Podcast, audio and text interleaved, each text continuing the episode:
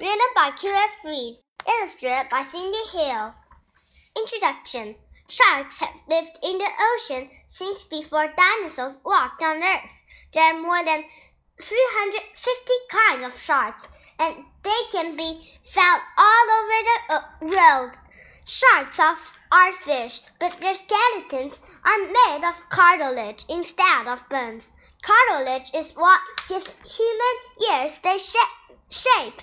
Unlike most fish, sharks have rough skin. Sharks have a very good sense of smell. They also see well in poor light. Sharks can sense when hurt animals are moving in the water. Description Sharks come in many sizes. Some sharks are only a few inches long. The whale shark is the largest fish in the world. Sharks have pointed nose and long thin bodies that let them swim very fast. Many sharks are dark, are, are dark on the top and light on the bottom. This color pattern makes it harder for other animals to see them. Sharks swim by swinging their tails from side to side. Fins help them steer, turn, and keep their balance. The dorsal fin on a shark's back sometimes sticks out above the water. Eating. The shape of a shark's teeth depends on the kind of food it eats. Most sharks have many rows of teeth.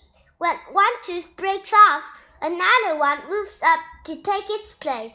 Do you know a shark may wear out and regrow a thousand teeth during its lifetime. Most sharks eat fish. Large sharks eat sea lions, dolphins, and other sharks. These large sharks have very sharp teeth. The teeth help the shark catch and hold onto its food. Some sharks eat shellfish. These sharks have flat teeth for crushing shells.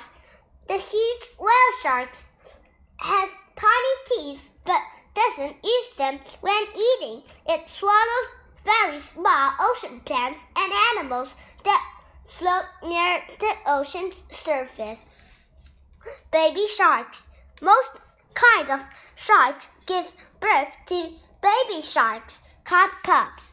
A few kinds of sharks lay eggs that hatch a few months later.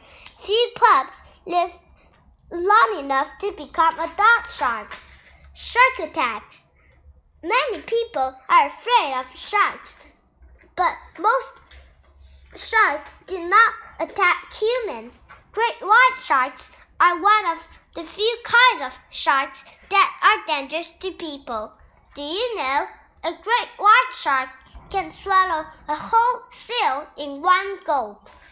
Even small sharks may bite scared or surprised by people. Sharks also sometimes confuse humans with the animals but they normally eat. Strange sharks. Some sharks look very strange. The hammerhead shark had a uh, had flat head that sticks far out on each side. Its usually hat shape helps the hammerhead see around and behind it.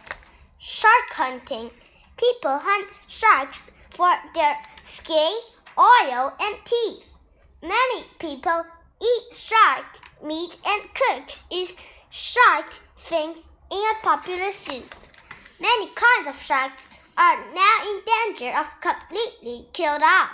Few people complain about shark hunting because sharks are thought to be mean and dangerous. However, most sharks are not dangerous to people. When sharks are killed, it takes a long time for their numbers to go up again. Sharks are an important part of the balance of life in the world's oceans. They have as much right to live as any other animal.